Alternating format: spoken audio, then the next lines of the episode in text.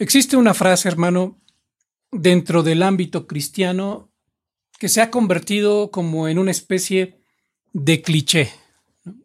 Obviamente a muchos nos chocan los clichés, pero este contiene una gran verdad. La frase en cuestión aplica, hermanos, cuando un creyente está atravesando por sufrimiento o por pruebas en su vida. Esta frase dice así, cuando te encuentres en una situación difícil, no le preguntes a Dios por qué, sino más bien pregunta para qué.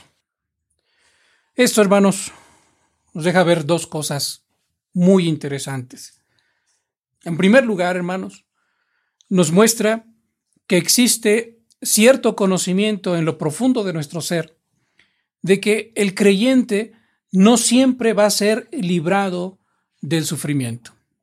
Y esa es una realidad bíblica. El creyente no siempre va a ser librado del sufrimiento. Al contrario, muchas veces Dios le permite atravesar por circunstancias difíciles. Y lo vemos en varias personas a lo largo de la escritura. Pero de esta primera verdad, hermanos, se desprende también una segunda. Nosotros entendemos, hermanos, y hasta cierto punto aceptamos que Dios tiene un propósito para nosotros, no solo a pesar del sufrimiento, sino aún a través de nuestro sufrimiento. Esas son cosas que nosotros encontramos en esa frase, donde como lo decía ya, puede ser un cliché, pero contiene una gran verdad. Sin embargo, hermanos, también hay un gran problema con esta frase. El problema es que esta frase no considera que Dios ya ha revelado en su palabra tanto los por qué como los para qué del sufrimiento del creyente. La Biblia lo muestra muy claramente. Los pasajes que nosotros vamos a estudiar hoy, hermanos, van a responder en gran medida a estas inquietudes. ¿Por qué y para qué? Pero, hermanos, antes de comenzar, permítame preguntarle, ¿por qué es relevante esto en nuestros días? ¿Por qué hablar acerca del por qué y del para qué del sufrimiento? Bueno, yo creo, hermano, que esto es bastante obvio, bastante lógico, bastante entendible. Porque ciertamente, hermanos, nosotros como iglesia nos encontramos en un tiempo de aflicción. Por el solo hecho, por ejemplo, de no poder reunirnos para adorar, de no poder acompañar, ni siquiera podemos hacer esto, de acompañar a nuestros hermanos que atraviesan por un gran dolor, en un funeral, por ejemplo, eh, por el hecho también de no poder celebrar la cena del Señor, nosotros, hermanos, nos encontramos así en aflicción. No podemos hacer muchas de las cosas que nosotros antes hacíamos. Viendo esto, hermanos, algunos hermanos pastores y predicadores de gran autoridad moral y espiritual han llegado a sugerir que la iglesia se encuentra bajo disciplina del Señor. No todos concuerdan con esa idea, pero en lo personal sí es algo en lo que yo estoy de acuerdo, hermano. Principalmente porque en estos meses yo lo he visto, hermano, en mi propia vida y en la vida también de mi familia. Nosotros realmente estamos convencidos, hermanos, de que Dios nos metió a nuestros hogares para provocar cambios realmente profundos en nuestro corazón. Cambios, hermano, que no hubieran podido realizarse si simplemente Dios nos hubiera permitido seguir haciendo exactamente lo mismo. yo estoy seguro, hermano, de que Dios está haciendo lo mismo en muchas familias de la iglesia. O por lo menos, hermano, esa es la esperanza que hay en mi corazón. Por eso mismo, hermanos, si en este momento alguien me pregunta, Pastor, ¿y usted ya quiere regresar a la iglesia? Es decir, eh, con esto preguntarían, ¿no? Algunos, ¿usted quisiera ya regresar a las reuniones en el templo? Mi respuesta, hermanos, en este preciso momento sería no. No, por lo menos, hasta que el propósito de Dios se haya cumplido en nuestros corazones. ¿Por qué?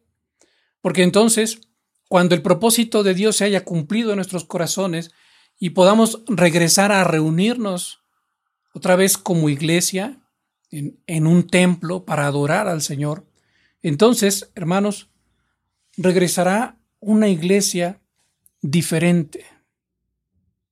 A mí, hermano, me gusta resumirlo diciendo que yo no quiero regresar a una nueva normalidad. Es decir, a hacer las mismas cosas de antes, pero de una manera un poco diferente. Yo no quiero regresar a una nueva normalidad. Lo que yo quisiera, hermano, es que como iglesia regresáramos a una nueva realidad. Es decir, ya no a hacer las mismas cosas de manera diferente, sino una iglesia con un corazón transformado profundamente por el Señor y que ahora se reúne para adorarle a Él. Ya no, hermano, simplemente por costumbre, sino con un corazón ardiente y anhelante de estar en su presencia, de estar en verdadera e íntima comunión con Él. Sin embargo, hermano, la verdad es que esta transformación depende en gran medida de la comprensión que nosotros tengamos acerca del carácter de Dios y de sus propósitos para nosotros, porque nosotros somos su pueblo y su iglesia. Si no le conocemos a Él, si no conocemos sus propósitos para su iglesia, si no conocemos el carácter de Dios, hermanos, podremos sacar muchísimas conclusiones de lo que está pasando Muchos han caído en ese error. Necesitamos ir a la escritura, preguntarle al Señor, Señor, o decirle al Señor, Señor, quiero saber quién eres tú, quiero conocer tu carácter, quiero saber cuáles han sido tus propósitos cuando tú has permitido que tu iglesia atraviese por aflicción. ¿Qué es lo que tú has querido hacer? ¿Qué es lo que tú les has dicho a ellos? Porque entendiendo eso, hermanos, entenderemos también lo que Dios quiere decirnos a nosotros. Así que hermanos, vamos a comenzar con el estudio del pasaje de hoy. No será quizá un estudio muy profundo en el cual vayamos verso por verso, pero tendremos la idea general y la idea, hermanos, es salir de este culto o terminar este culto con una idea general de lo que Dios quisiera hacer en nosotros a través de estas circunstancias. ¿Qué es lo que nosotros encontramos en Deuteronomio, especialmente cuando llegamos al capítulo 8. Tenemos que recordar eso, hermanos, tenemos que recordar un poco el contexto en el que fueron escritas estas palabras. El pueblo de Israel había sido librado, hermanos, ustedes recordarán esa parte en el Éxodo, había sido librado de la esclavitud de Egipto y estaba siendo llevado ya por Dios mismo a la tierra prometida cuando, ¿qué fue lo que pasó? Pues el pecado de este pueblo salió a la luz. Y no una sola vez, sino vez tras vez, ellos murmuraron contra Dios y contra Moisés, su siervo. Entonces, lo que hizo Dios fue que le prometió a aquella generación que no entraría en la tierra prometida. Los que iban a entrar a la tierra prometida iban a ser prácticamente solamente sus descendientes. Así que este pueblo, hermanos, pasa 40 años vagando en el desierto, hasta que, pues toda aquella generación, prácticamente toda, se termina, se acaba, se van quedando en el desierto. Ahora ya hay una generación nueva, podríamos decir nosotros, que está a punto de entrar ahora sí a la tierra prometida. Pero antes, antes de que puedan entrar a la tierra prometida, Moisés pronuncia tres grandes discursos. Esos tres grandes discursos se encuentran allí en el libro que nosotros conocemos como Deuteronomio o Segunda Ley. Estas son, hermanos, sus últimas palabras o sus últimas enseñanzas de parte de Moisés para este pueblo, que podríamos decir es un pueblo nuevo, en un sentido, es un pueblo renovado, pero sigue siendo un pueblo rebelde. Es algo que sigue habiendo en su corazón. Entonces Moisés quiere dejar bien clara esta enseñanza. Dentro, dentro de este segundo discurso de Moisés, nosotros encontramos las siguientes palabras. Versos 1 al 5 del capítulo 8 de Deuteronomio. Dice así la palabra de nuestro Dios. Cuidaréis de poner por obra todo mandamiento que yo os ordeno hoy, para que viváis y seáis multiplicados, y entréis y poseáis la tierra que Jehová prometió con juramento a vuestros padres. Y te acordarás, noten muy bien lo que va a decir aquí en el verso 2 y el verso 3, y te acordarás, esto es lo que yo quiero, que tú te acuerdes, que no lo olvides, de esto, de todo el camino por donde te ha traído Jehová tu Dios estos 40 años en el desierto. ¿Para qué? Son palabras que no nos gustan. Para afligirte, para probarte, para saber lo que había en tu corazón si habíais de guardar o no sus mandamientos. Verso 3. Y te afligió y te hizo tener hambre y te sustentó con maná, comida que no conocías tú ni tus padres la habían conocido, para hacerte saber que no sólo de pan vivirá el hombre, mas de todo lo que sale de la boca de Jehová vivirá el hombre. Tu vestido nunca se envejeció sobre ti, ni el pie se te ha hinchado en estos cuarenta años. Reconoce a sí mismo en tu corazón que como castiga el hombre a su hijo, así Jehová tu Dios te castiga. Son palabras muy fuertes, lo decía ya, las que encontramos aquí. Afligirte, probarte, te afligió, te hizo tener hambre, te castiga. Palabras que, lo repito, no son agradables al oído humano. Pero Moisés las tiene que pronunciar. ¿Por qué? ¿Por qué Moisés pronuncia tantas palabras tan fuertes? Bueno, hermano, la verdad es que yo veo aquí a Moisés como, como un padre preocupado, como un padre preocupado por sus hijos. No son sus hijos, ni siquiera son su pueblo, él forma parte de ese pueblo, pero al final de cuentas son el pueblo de Dios. Pero en Moisés hay como que esta preocupación de un padre, a lo mejor como un padre de familia, que sabe que está a punto de morir y que al saber que ya no estará más con sus hijos, quiere dejar bien clara la manera en la que ellos deben conducirse en este mundo. Sabe que Él ya no estará más tiempo aquí para corregirlos, así que quiere dejar una enseñanza muy sólida. Es la razón de esos tres discursos y la razón de que en este segundo discurso Él use palabras tan fuertes. Ahora, Moisés había caminado con los padres de los que ahora eran hombres, con los padres de los que ahora estaban a punto de entrar ya con sus propias familias, con sus propios hijos, a la tierra prometida. Si Moisés conoció a sus padres y conoció a este nuevo pueblo cuando eran niños, Moisés conocía muy bien su corazón. Sabía, como decimos nosotros, de qué pie cojeaban. y se los va a decir más adelante. Fíjese muy bien lo que van a decir los versículos 11 al 18 de este mismo capítulo, capítulo 8 de Deuteronomio. Dice así, cuídate de no olvidarte de Jehová tu Dios para cumplir sus mandamientos, sus decretos y sus estatutos que yo te ordeno hoy.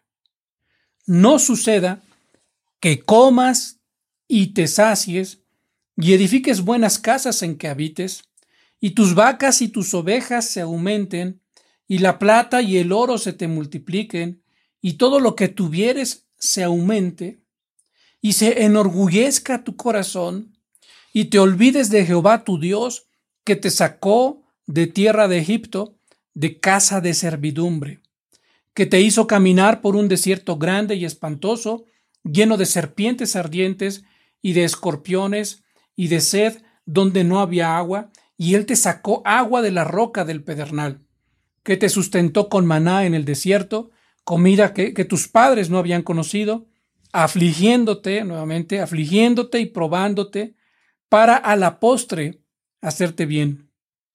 Y digas en tu corazón, mi poder y la fuerza de mi mano me han traído esta riqueza sino acuérdate de Jehová tu Dios, porque Él te da el poder para hacer las riquezas, a fin de confirmar su pacto que juré a tus padres, como en este día.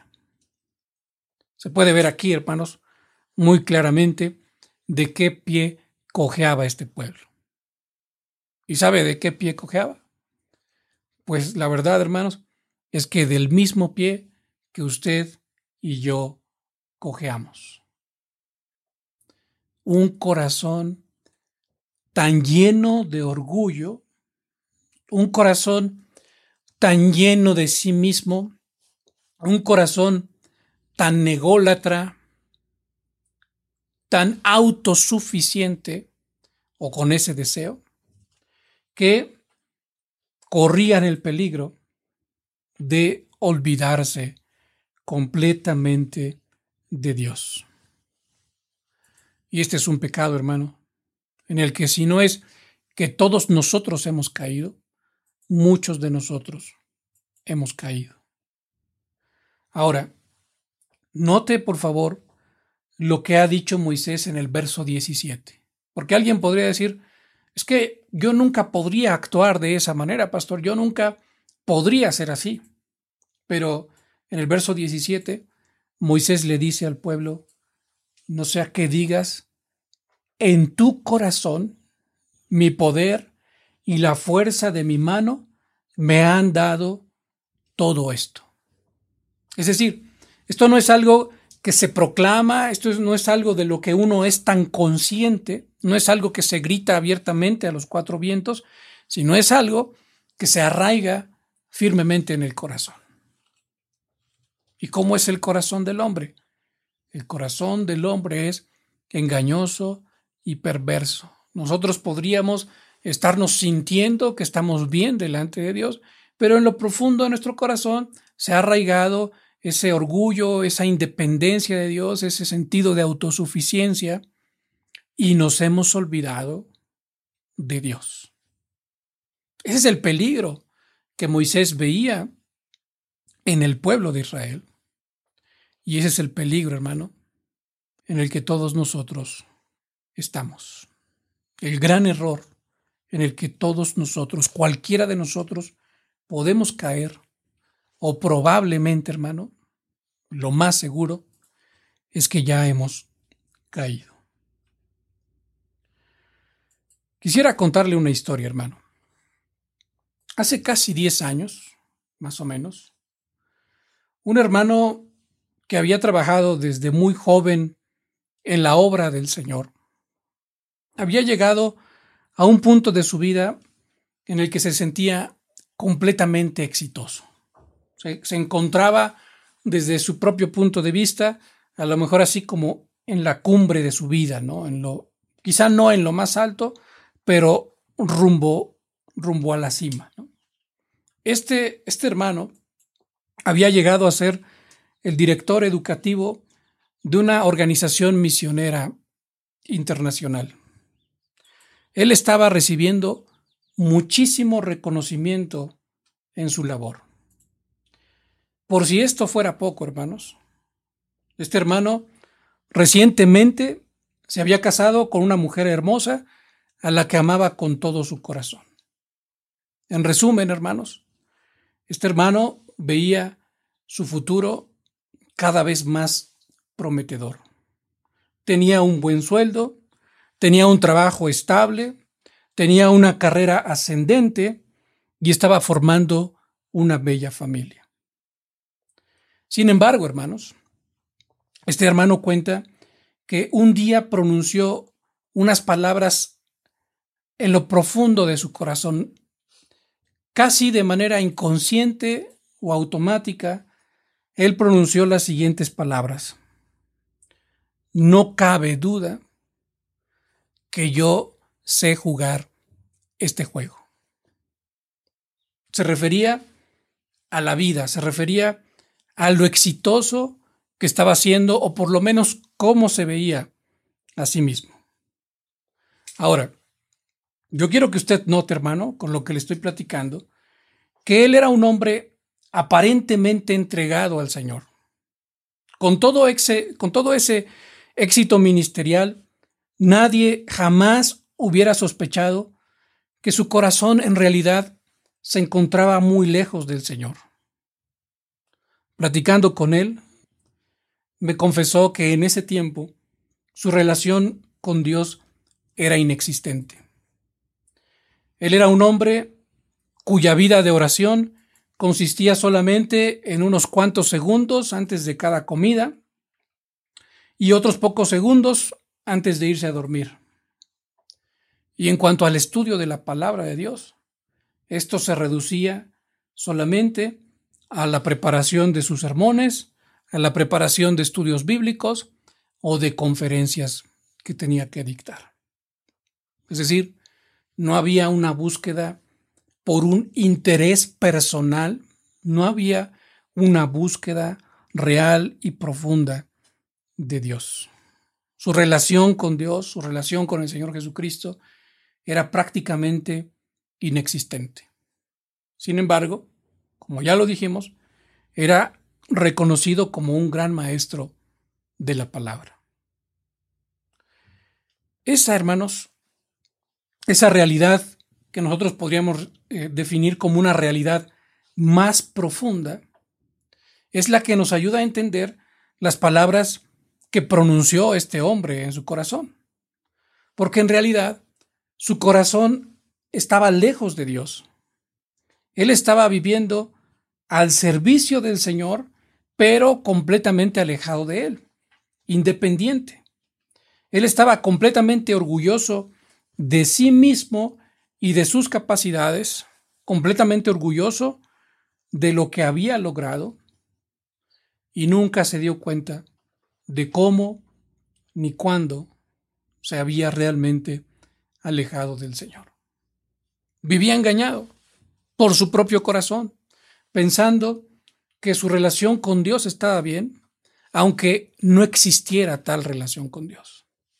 Pensando en que Él podía servir y de hecho servía, pero confiando en sus propias capacidades, llevando una vida completamente independiente de Dios.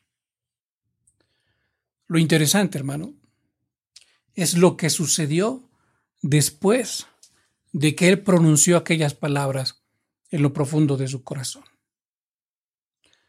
Él cuenta que prácticamente de la noche a la mañana Dios le quitó todo aquello de lo que se sentía orgulloso. Un día, en ese trabajo donde había durado casi 20 años de su vida, le dijeron, nosotros vamos a cerrar el ministerio en este país y entonces te vamos a liquidar. Unos meses después, fue tan profundamente lastimado en su matrimonio que llegó a pensar en quitarse la vida. Fue muy fuerte lo que él vivió o cómo percibió las cosas. Alguien podría decir, bueno, eso no es tan importante, todo eso pudo haber tenido solución y de hecho la tuvo. Pero debemos entender que para este hermano esas cosas eran tan importantes y era de lo que se sentía tan orgulloso que habían llegado a ser sus ídolos sin que él se diera cuenta. Y cuando Dios se lo quitó, entonces comenzó un proceso, una etapa de su vida completamente diferente. El hermano ahora se encuentra completamente restaurado, sigue sirviendo al Señor, pero ya desde esa otra perspectiva. Ahora, para este hermano, lo primero es su relación con el Señor y luego todo lo demás. Pero lo que yo le quiero compartir, además, hermano, en esta historia, es cómo interpreta este hermano todo eso que le sucedió. Ahora, a la luz de, ya que ha pasado el tiempo, ¿cómo interpreta este hermano estas cosas? Bueno, este hermano lo expresa con las siguientes palabras. Dios me humilló y le doy gracias por eso. Dios me humilló y me humilló profundamente y yo le doy gracias por eso. Ahora, aquí la pregunta que surge es, ¿cómo puede alguien dar gracias a Dios en medio de situaciones tan difíciles? Porque cuando a uno le derriban sus ídolos, es algo sumamente doloroso. Bueno, yo creo que alguien puede dar gracias a Dios en momentos tan difíciles por lo que decíamos en un principio, hermano.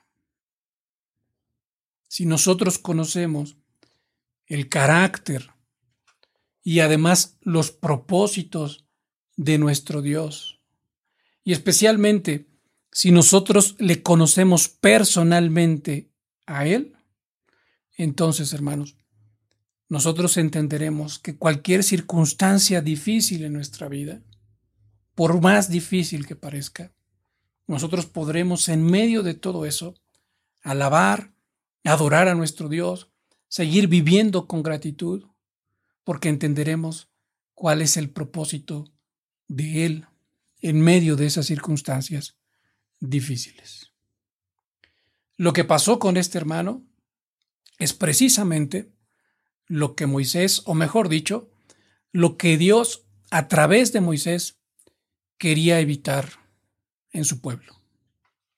Que su corazón comenzara a ser así tan autosuficiente, que sin darse cuenta se fueran poco a poco olvidando de Dios, dejándolo a un lado, relegándolo en su vida a un pequeño rinconcito a un pequeño espacio ahí que ocupa Dios, pero no a ese Dios que debe ocupar toda la vida del creyente.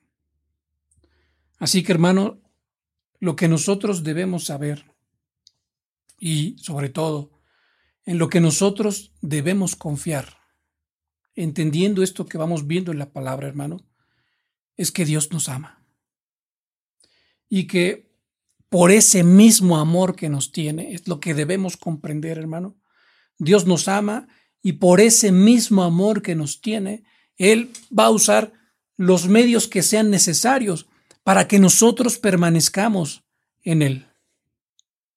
El amor de Él, el amor de Dios para con nosotros, hermano, es el mismo amor de un padre. Un padre que es capaz de hacer todo lo posible para que sus hijos permanezcan en el buen camino. Así lo dice el versículo número 5, ¿no?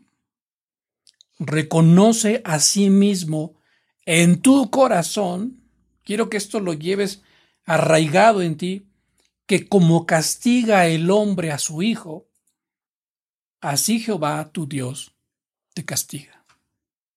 Reconoce esto, reconócelo en tu corazón, que como castiga el hombre a su hijo, así Jehová tu Dios te castiga. ¿Y cómo castiga el hombre a su hijo, hermano? ¿El hombre castiga a su hijo con odio? ¿El hombre castiga a su hijo por venganza? La verdad es que no, hermano. No lo castiga ni con odio, ni lo castiga por venganza. Lo hace por amor. Si usted es padre, hermano, usted entiende perfectamente esto. Como padre, a veces uno tiene que ser duro, es cierto. Y a veces esa dureza lastima a nuestros hijos.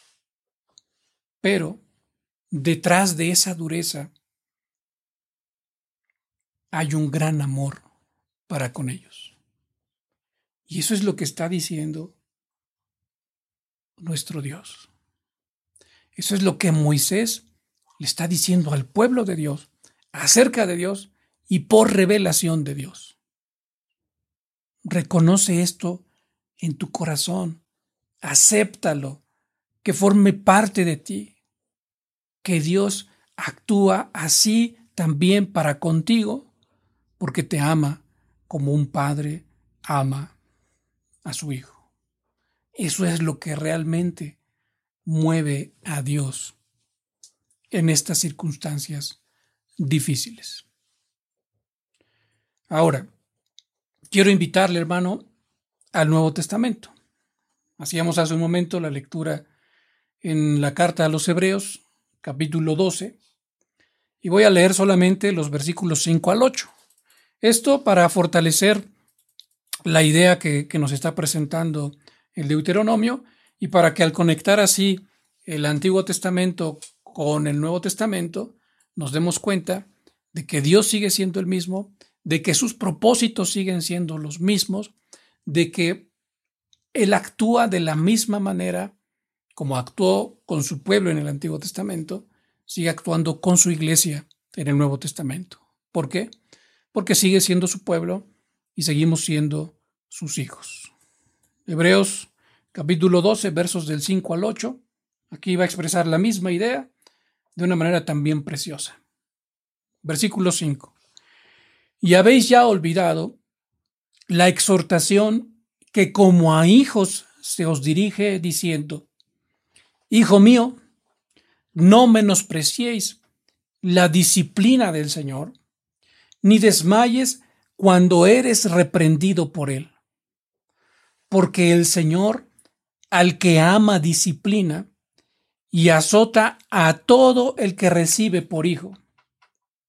Si soportáis la disciplina, Dios os trata como a hijos.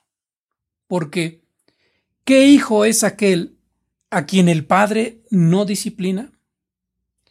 Pero, si se os deja sin disciplina, de la cual todos han sido participantes, entonces sois bastardos y no hijos. La idea es muy clara. En ambos lugares, en Antiguo Testamento y Nuevo Testamento, la idea es muy, muy clara, hermano. Cuando Dios nos permite atravesar por aflicciones, por dificultades, si nosotros formamos parte de su familia, si nosotros somos su pueblo, somos sus hijos, Él tiene un propósito. Hay algo que lo mueve lo motiva y es su amor hacia nosotros. Y en este amor, hermanos, Él quiere mantenernos dentro de su disciplina. Él quiere que nosotros nos parezcamos a Él. Él quiere, hermano, ser lo más importante en nuestra vida, lo que abarque todo lo demás lo que influya en cada aspecto, en nuestro trabajo, en nuestra familia, con nuestros amigos. Él quiere ocupar el primer lugar. Y para eso, muchas veces nos es necesario atravesar por dificultades.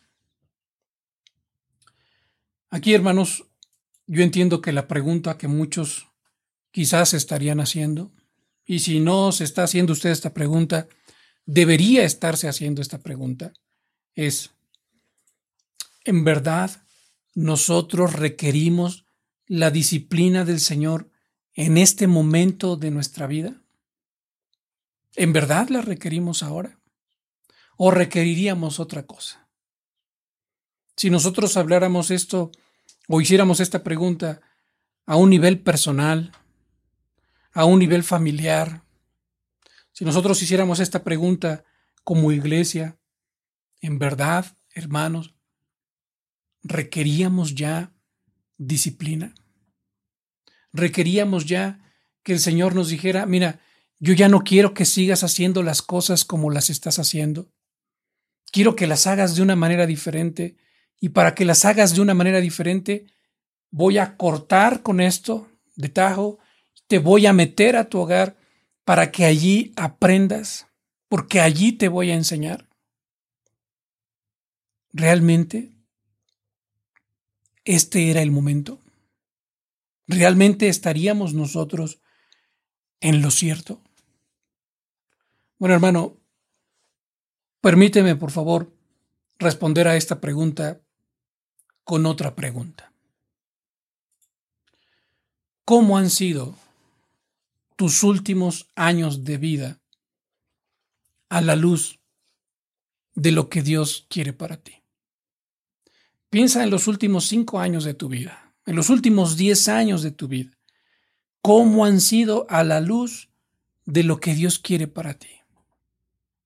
Piensa, por ejemplo, también en, en tu familia.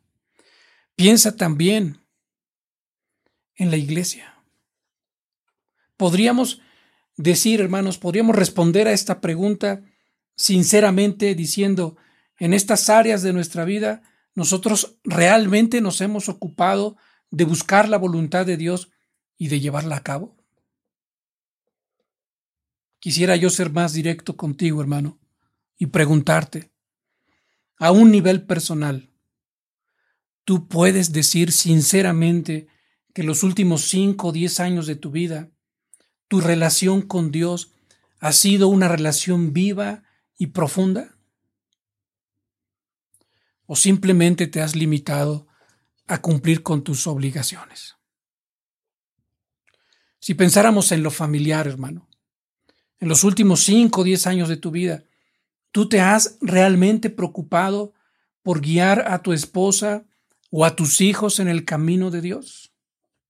¿Tú te has tomado el tiempo conscientemente, constantemente, para enseñarles a tus hijos a amar a Dios con todo su corazón, con toda su alma y con todas tus fuerzas? ¿O simplemente, hermano, te has ocupado de tu responsabilidad como proveedor y te dedicas a trabajar para venir a casa y cubrir todas las necesidades físicas de tu familia? Si pensáramos como iglesia, hermanos, estábamos también haciendo realmente lo que Dios quiere que la iglesia haga. Estábamos yendo por todo el mundo a ser discípulos de Jesucristo. Nos estábamos preocupando realmente por integrarlos a una comunidad de fe y apoyarlos y acompañarles en su crecimiento espiritual para que se parecieran cada vez más a Jesucristo nos estábamos ocupando realmente de hacer estas cosas, de llevar pan al hambriento, de llevar vestido al desnudo. Lo que yo veo, hermano. Yo sé que usted lo está respondiendo en su corazón, pero yo creo que en estas áreas, yo no sé en cuántas más, pero por lo menos en estas áreas, hermano, estábamos lejos de la voluntad de Dios. Si regresamos al punto de la iglesia, nosotros nos ocupábamos solamente o nos preocupábamos solamente de llenar un calendario con actividades y luego de cumplir todas las actividades de ese calendario. sin tener claro cuál es la voluntad de Dios. No estábamos caminando por ahí. Sinceramente, hermano, con esto lo que estoy diciendo es, hay muchas cosas, muchísimas cosas que debían ya ser corregidas en nuestra vida.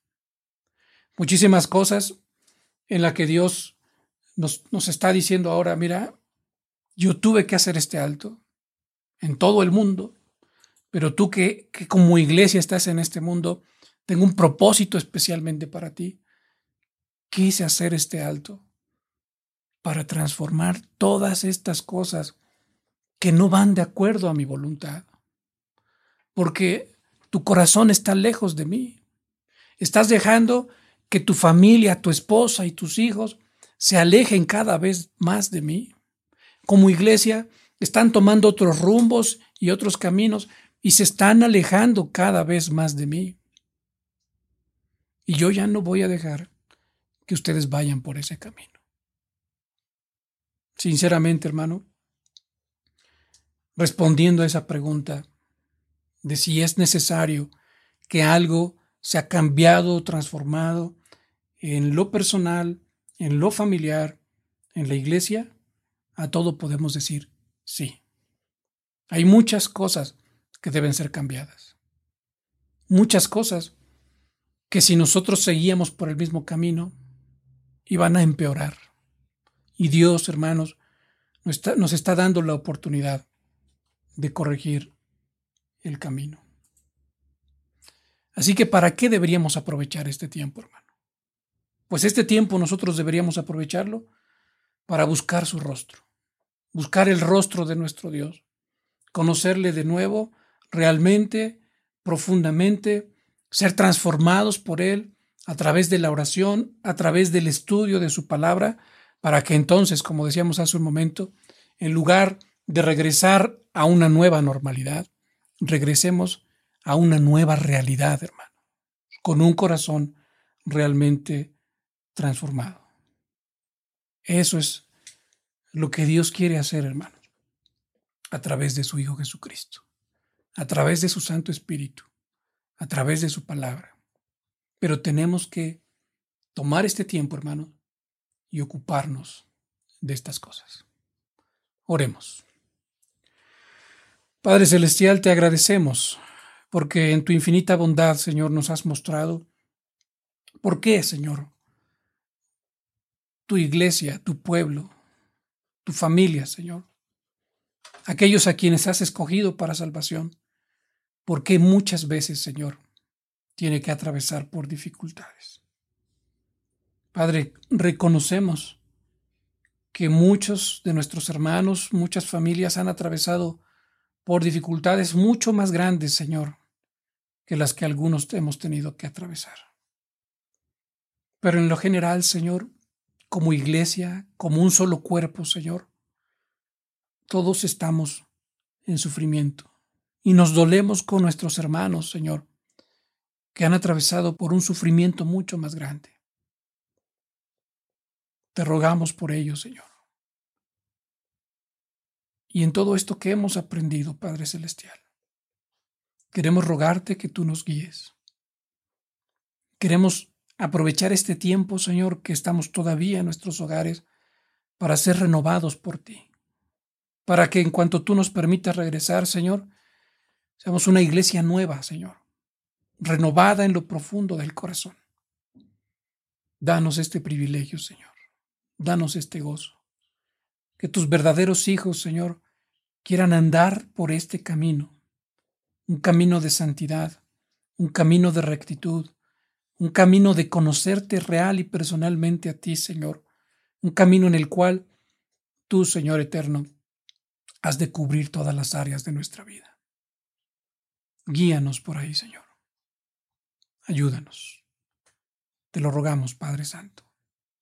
Te rogamos por cada padre de familia, Señor, porque sabemos que es mucho, muy importante que cada uno de nosotros, Señor, tomemos este compromiso contigo. Ayúdanos, habla nuestro corazón. en Cristo Jesús nuestro Salvador. Amén.